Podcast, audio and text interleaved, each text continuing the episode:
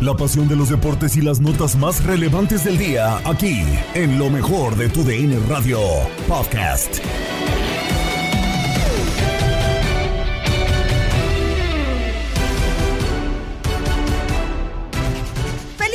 Julio, amigos del podcast Lo mejor de tu DN Radio. Gabriela Ramos les da la bienvenida a esta semana llena de información deportiva. Empezamos con el béisbol porque como ya es una tradición, el día estuvo cargado de actividad y en juego que te llevamos en esta frecuencia, Boston Red Sox ganaron cuatro carreras a cero a Tampa Bay Rays. Bueno, ha ganado el de casa, los Medias Rojas de Boston, aquí con una, delante de su afición, una tremenda afición que se dio cita en el Fenway Park. Se lleva el triunfo en este primer duelo de la serie de tres ante los Rays de Tampa Bay. Primero, para destacar la gran actuación de los lanzadores del equipo de los Medias Rojas de Boston. Tanto Austin Davis como Corey Crawford y John Schreiber. Austin Davis que lanzó en, esa, en ese rol de opener las dos primeras entradas de este juego y lo hizo, lo hizo muy pero muy bien. Eh, no le conectaron imparables. Solamente dio un boleto y ponchó a dos bateadores en esas primeras dos entradas. Pero luego vino a trabajar Corey Crawford en el tercer capítulo y lo hizo de manera magistral porque estuvo ahí en la lomita en cinco entradas y un tercio sin permitir carrera. Solamente le conectaron par de imparables, ambos sencillos de Wander Franco y de Yandy Díaz, los únicos dos hits del equipo de Tampa en este juego. Lo conectaron ellos dos y los dos sencillos. Dio un solo boleto y ponchó un total de ocho bateadores. Y Schreiber, John Schreiber, es el que se apunta el juego salvado. Una entrada y dos tercios con un ponche. No le conectaron imparables. Al final, también para destacar la actuación de Trevor Story, que fue el que puso al equipo arriba, a los Medias Rojas de Boston arriba en el cuarto capítulo con un jonronazo tremendo por todo el jardín central. Y ya ese jonrón, ya esa carrera impulsada por Trevor Story era suficiente para darle la victoria al conjunto de los Medias Rojas de Boston. Claro, no se quedó ahí la cosa. Un capítulo después, es decir, en el quinto, hizo una carrera más los Medias Rojas de Boston y así tomaron el mando 2 por 0 hasta que en el octavo eh, un total de dos carreras para el 4 a 0 final. Pero principalmente mi estimado Jesús Eduardo Acosta, el batazo oportuno de, de Trevor Story, los 11 imparables de las medias rojas de Boston, pero el trabajo monticular, los tres que vinieron hoy por el equipo de Alex Cora, tuvieron sólidas, sólidas presentaciones para llevarse la victoria y para comenzar con el pie derecho esta serie de tres delante de sus fanáticos ahí en el Fenway Park. Lo cierto es que hoy Tampa Bay no bateó. Nada. Se envasaron solo seis bateadores hoy en el juego por los Rays, dos por boleto, dos por sencillo, eh, uno por error y otro por wild. Sí. Solamente. Entonces, cuando tu ofensiva no, no tiene la capacidad de reaccionar en el juego de hoy como ocurrió para el equipo de los Rays, el juego se fue por una sola vía, ¿no? Para Boston, que llegó a estar eh, arriba, ¿no? 2 a 0 hasta el octavo inning. Y hasta allí no pudo pelear el equipo de Tampa Bay porque jugó con 1 2 por 0. Hay Sí. posibilidad siempre para poder regresar en un juego de pelota, pero en ese octavo, eh, octavo capítulo, me parece que al final Boston no termina aprovechando ¿no? todas las oportunidades que generó en ese octavo episodio con eh, abriendo el episodio, ¿no? El capítulo con tres eh, imparables consecutivos de Rafael Devers, de JD Martínez y de Cristian Vázquez para llenar las almohadillas. Es cierto que pudieron anotar un par de carreras, pero parecía que era que pintaba por un episodio, ¿no? Para que el equipo de Boston pudiera fabricar un rally de cinco o seis carreras en esa entrada. Exactamente. El juego eh, finalmente lo gana eh, Corey Crawford, mejorando a dos victorias con dos derrotas. Lo pierde Fleming, que no lo hizo mal, pero encajó su cuarto revés por el equipo de Tampa. Dos victorias, cuatro derrotas y como decíamos, John Schreiber se apuntó su tercer salvado de la temporada. Eh, lo que pasa es que con dos imparables, exactamente Jesús Eduardo Acosta, es imposible aspirar a la victoria. Eh, y, y los dos imparables se, Se puede ganar, se puede ganar un juego de Muy pelota con dos imparables, pero tienes difícil, que muy es muy difícil, ¿no? Pero tienes que, que silenciar la otra ofensiva también, y es lo que no ocurrió hoy con el equipo de Tampa Bay que eh, el bateo de Boston sí pudo concretar sus oportunidades. ¿no? 11 imparables en el juego de hoy para los Medias Rojas en el juego frente al picheo de los Rays. Eh, exactamente. Y bueno, mejorando el equipo de los eh, Medias Rojas a 45 y 35. 10 juegos por encima de la marca de 500. Los Reyes de Tampa Bay caen a 44 a, y 37. Exactamente en el cuarto lugar del este de la Liga Americana. Los Medias Rojas, listo Schreiber en 3 y 2. Conecta batazo hacia la parte derecha, muy alto, muy elevado por el jardín derecho. Viene hacia adelante Franchi Cordero, está esperando y captura para el último out de este noveno episodio.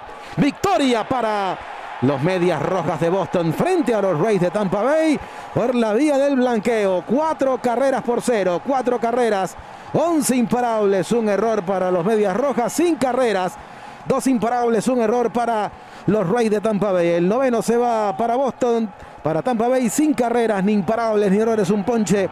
Nadie quedó en circulación. Y en la pizarra final de tu DN Radio, vivimos tu pasión con las grandes ligas. Boston le ganó a Tampa Bay cuatro carreras por cero. Seguimos festejando y llegamos a locura con Pedro Antonio Flores y Javier Zuli Ledesma, donde además hablamos del inicio de la jornada 1 donde Puebla parece llevarse la primera fecha. Feliz 4 de julio y eh, pues bueno, a, a, iniciar con toda la actitud. Luis Javier Zuli Ledesma. Yo también me uno a ese eh, deseo de que pasen un 4 de julio de lo mejor. Es día pues de la independencia de los Estados Unidos, la verdad. Sí. Y dentro de todo, pues les deseamos que lo estén pasando perfectamente bien, descansando en el barbecue, Pedro, en el barbecue que la mayoría de la gente realiza acá en la Unión Americana y que disfruten, que disfruten este día de descanso. Sí, es un buen barbecue, una buena beer, este fuegos pirotécnicos, pasándola bien, de repente pues eh, hubo, hubo desfile, lamentable ahí en uno de los condados de Illinois, hay otro desquiciado loco, ¿no? Que, que aprovechó Uy. ahí el, des, el desfile del 4 de julio para, pues bueno, sacar frustraciones y pues mostrar una locura tremenda, ¿no? Una condolencia, ¿no? Para todos los que pues eh, se vieron afectados, ¿no? Y, y, hubo, hubo pues familias, ¿no? Que, que salieron lesionadas y, y, pues lamentablemente también fallecidos. Pero, pero bueno, una, un abrazo para, para todos, hay que celebrarlo, hay que, hay que eh, pues estos días hacerlos, hacerlos como siempre en familia, con, con amigos y pasarla, pasarla bien. Y así estamos arrancando semana, Misuli, con un, un programa que, bueno, pues tiene de todo, ¿eh? Porque el fin de semana, híjole, pues hubo, hubo de todo también. Empates aburridos, polémica arbitral, claro, goles, sí, golazos, sí. lesionados, faltas, sorpresas. Hubo de todo en la Liga Mexicana y por eso va el voto loco, ¿no? ¿Cuál fue el equipo que mejor jugó en la fecha 1 de la Liga MX? Opción 1, el Cruz Azul. Ah, Opción 2, el Toluca. uy. Opción 3, Santos. Y opción 4, Ah. el Puebla. ¿eh? ¿Cuál fue el mejor equipo de la fecha 1? Ahí está el voto loco. No, Orlando Granillo en la producción de esta locura. Aquí nos, nos hace llegar esto. Ar- arroba tu DN Radio. Es el Twitter. Arroba tu DN Radio para que estén participando con nosotros. ¿Quién jugó mejor, Misuli? Mira, yo dentro de todo, Pedro, fue una jornada, jornada número uno interesantísima con resultados en donde, bueno, Puebla derrota 4 por 2 a Mazatlán. Algo normal, yo lo puedo decir, Pedro, pero el que me sorprende, el que me sorprende, pues de muy buena manera es el Cruz Azul, que se mete a la joda del Tigre y que la verdad le saca el resultado hacia el final del mismo partido, con un penalti o no penalti o lo que quieran, y gusten y manden, sacar la victoria en el volcán. Me parece muy meritorio por parte de la máquina, Pedro. Sí, a, a mí los que, los que me preocupan son Tigres con las facilidades de, que dieron los dos goles que recibió de Cruz Azul. Tremendas eh, errores de marcación. Y el penal, no me, a mí no me queda duda. Para mí sí era penal. Para mí sí era penal. Eh, cómo se cruza Aquino, ahí lo termina zancadillando Sí, por sí, completo. no. Y no había ni qué alegar, ¿no? El Piojo Herrera de repente se, se enoja con esas cosas. Pero, pero para mí sí, sí, sí. Fue una, una buena a- a victoria de, de la máquina. Toluca, pues tampoco dio un gran partido, pero pues termina ganando también claramente. Santos en otro por- partido de polémica contra Rayados de Monterrey, también con temas arbitrales. Y lo del Puebla, a mí me, me llama más la atención, Zuli, porque es un Puebla que sigue parejito, ¿eh? Parejito jugando, ¿eh? Mira, es un equipo que ya tiene bien asimilada la idea futbolística del Arcamón. Este hombre que llama la atención, de, no, no de este inicio del torneo, ¿no? Ya en torneos anteriores ha dado muestras de que sabe manejar, manejar al grupo, que tiene conocimiento de la estrategia que implementa para sacar ventaja en esta situación.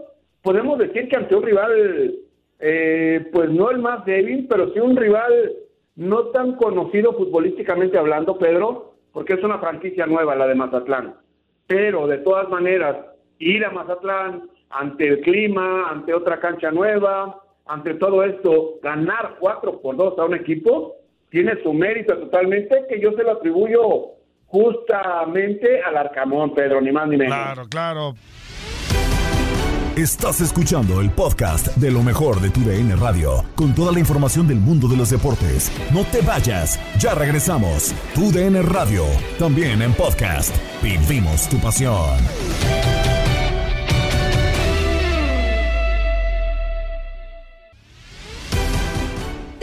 Podcast Lo mejor de tu DN Radio. Nos vamos ahora con el Campeonato Sub-20 de CONCACAF, que fue para Estados Unidos, como pudiste seguirlo en nuestra señal. El cuadro de los Estados Unidos termina categóricamente coronándose como el campeón de este premundial sub-20. 6 a 0 sin duda hoy, pues puso al piso a República Dominicana Reinaldo Navia. Sí, prácticamente gana merecidamente el campeonato el conjunto de Estados Unidos, termina arrasando, ¿no?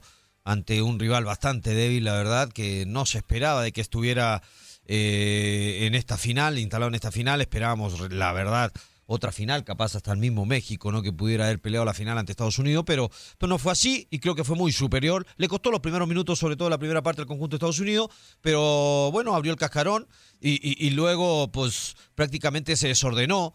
Eh, entró en un poquito de, de, presión el conjunto de República Dominicana y donde se lo tomó con mucha tranquilidad y, se notó realmente la superioridad en, todos los aspectos, táctico, técnico, en jugadores, calidad, eh, contundencia. La termina marcando esa diferencia Estados Unidos y la verdad termina goleando y te digo con, con, con facilidad prácticamente se terminó dando este partido. Pelota en el área, el tiro gol. ¡Gol! Cayó el sexto. Es Nicolás Zakiris, el que tiene la pelota. Termina quedándole ahí en un rebote el valor en el área chica y la termina empujando. Ya nada más está cascareando el cuadro de los Estados Unidos. Y Estados Unidos es, es el ganador, es el que levanta el trofeo y es el que se corona en este premundial sub-20 y el que tiene su boleto para el próximo mundial y los Juegos Olímpicos. Continuamos en el área y ahora en el premundial femenil, donde Team USA vence a Haití en su primer duelo el partido lo ganó Estados Unidos 3 a 0, pero bueno, a, al fin y, y, al cabo, digo, la gente que nos está escuchando, cuéntanos, Andrea, ¿qué pasó en el partido? ¿Qué sucedió? ¿Por qué Estados Unidos ganó 3 a 0? Pues un primer tiempo donde Estados Unidos fue muy dominante, a ver, creo que así se lleva el 90% de la posesión del balón Estados Unidos, pero creo que en el primer tiempo hicieron mucho mejor trabajo, ¿no? Primero Alex Morgan al minuto 16 hace el primer gol, eh, que de taquito, un verdadero golazo de la Capitana América. Después al minuto 22 otra vez Alex Morgan de cabeza haría el segundo gol. Es una de las herramientas más claras que tiene, que tiene Morgan y, y que, y que pues no es la primera vez que marca diferencia de esta forma. Después ya en el, en el, segundo, en el primer tiempo vinieron varias oportunidades de Haití, un penal que termina estrellado en el poste izquierdo. Ya había logrado la jugadora haitiana eh, vencer a, la arquera Murphy, a la arquera estadounidense. Sin embargo, pues el, el poste se le atravesó y no, no logró hacer la anotación. Al, al, inicio del partido, dos, tres minutos, Haití también tuvo una muy clara que pasó muy cerca de, del poste izquierdo. Y después la jugada polémica del primer tiempo, la roja que siempre no fue roja, eh, por parte de, de, de Haití, eh, Rosler de Varguela iba a ser amonestada casi al final de la primera mitad por un, una clara plancha eh, a, a, la altura de la cadera por eh, a una de las jugadoras estadounidenses, a Kaylee O'Hara. Sin embargo, pues lo checó el VAR, en ese torneo hay VAR, hay que decirlo, y decretaron que no era tarjeta roja cuando a mí me parece que era muy, muy, muy roja. Eso pasa en la, en la primera mitad. Para la segunda mitad Estados Unidos hizo sus cinco modificaciones porque a Vlad Kondanovsky no le estaba gustando lo que estaba pasando con Estados Unidos porque ibas 2 a 0. Al final Margaret Purse, una de las jugadoras que entró de cambio al minuto 84, hace la tercera anotación. Entró Megan Rapinoe, que fue la jugadora más ovacionada, me parece, de este partido. Eh, Haití hizo sus cambios faltando tres minutos al final. No entendíamos por qué se esperó tanto, pero realizó sus modificaciones quedando tres minutos. Fue un segundo tiempo donde realmente no pasó mucho porque cayó en un bache enorme el partido. Estados Unidos se dio cuenta que Haití no les iba a anotar, entonces también se relajaron y, y, se puso, fueron 20 minutos en los que no pasó prácticamente nada en este partido. Eso fue lo que ocurrió en el primer duelo de este premundial femenino, donde creo que, que el partido inaugural quedó a deber un poquito. Rapinoe tocaba de primera, el balón rebotado, falta, dice árbitro que no, viene el centro al área, el remate, ahora sí, no rechaza la defensa, por le va a pegar, ¡Gol!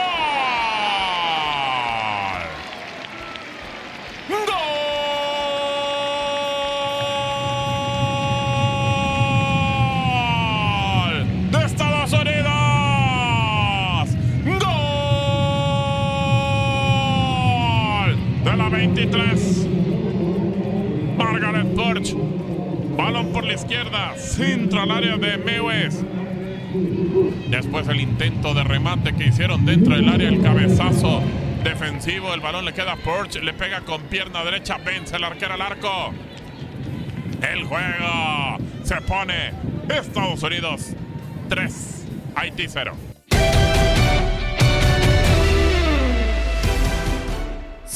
La euforia que provocó el nuevo podio de Sergio Checo Pérez en el Gran Premio de Silverstone, como platicó Sam Reyes en Inutilandia con Toño Murillo y Javier Zuli Ledesma. Híjole, híjole, lo que digas tienes razón, lo que sea, me lo merezco, lo que sea, compadre, lo lamento mucho. Tengo que ser muy honesto contigo. La verdad es que yo todos los lunes arranco este turno a las 6 de la mañana en tu DN, en digital, y la verdad es que traía un chorro de cosas encima y traía notas y la verdad es que cuando me di cuenta ya habían pasado las 11 de la mañana y lo primero que pensé es, con razón me estaban sumando las orejas, compañero. andas con Chencho, Sam, andas con Chencho, Sam. No, pues es que así pasa, amigo, pues ya ves que, pues no hay de otra, a veces hay que trabajar, porque si no, es lo malo de tener este, este vicio de comer tres veces al día. Sí, y que, que comemos bien. No te preocupes, mi Sam, abrazote, amigos, no pasa nada. Oye, bienvenido a Inutilandia y segundo lugar de Checo que remontó el güey. O sea, parecía repechaje de la Liga MX, de, de, Sí. iba de los últimos y se metió hasta el segundo el güey. Y fíjate que dices tú que parece repechaje justamente por una situación muy particular. Cuando saludo a todos nuestros compañeros y a toda la gente que nos está viendo, pasa algo muy curioso porque nada más le pasa algo al checo y empiezan las teorías de conspiración, que si Red Bull le mete mano al coche para que no gane, que no sé qué, y que quién sabe cuánto, ¿no? Y de repente se da una situación muy particular en la que hay un accidente tremendo. Si se dan cuenta en la primera arrancada, Checo no arranca bien, de hecho hasta pierde posiciones. Pero como se da el choque de Wang Yusu en la primera vuelta, eh, ponen bandera roja para rescatar al piloto chino, etcétera, etcétera, y bajo reglamento, como no se completó la primera vuelta, tienen que volver a arrancar como estaban las posiciones originales. Entonces, en esa segunda arrancada, Checo arranca muy bien y se va derechito para convertirse en el perfecto escudero de Max Verstappen, en lo que Max está peleando con Carlos Sainz por liderato de la carrera. Hay que recordar que de eso se trata, de que Red Bull esté con los dos coches tan adelante como se pueda y el piloto mexicano fue derechito justamente para tratar de obtener una posición y de estar ahí protegiendo a Max Verstappen. Ahora, en ese proceso se pega con Charles Leclerc y se lastima el coche, entonces tiene que entrar a cambiar neumáticos y por eso cae hasta el último lugar. Pero desde ahí el checo se pone a darle y hay que decirlo también, el Red Bull en este momento es un auto tan competitivo que pertenece a las primeras líneas de la carrera. Entonces Checo cumple porque después de estar en la cola es capaz de remontar, rebasar limpiamente, que ese es otro aspecto importantísimo, que no le pegues al coche, que no lo lastimes, para que llegues a un segundo lugar que es muy bueno. Y es más, no solamente llegó al segundo lugar, sino que supera a Max Verstappen, se echa un tiro fantástico con Lewis Hamilton, a ver si el moreno inglés deja de estarse quejando de que el checo tiene mucha suerte, porque creo que lo que pasó este fin de semana fue mucho más que suerte, porque creo que el mexicano tiene muchas ganas de estar adelante y porque la verdad hay que decirlo, sí tiene el auto competitivo y tiene las manos para estar peleándole un siete veces campeón del mundo, ¿no? Es todo en el podcast Lo mejor de tu DN Radio. Mañana te esperamos con más. Gabriela Ramos los invita a terminar con nosotros el Independence Day. No te pierdas todo lo que tenemos para ti en Euforia. Suscríbete y escucha más de tu DN Radio en Euforia y otras aplicaciones.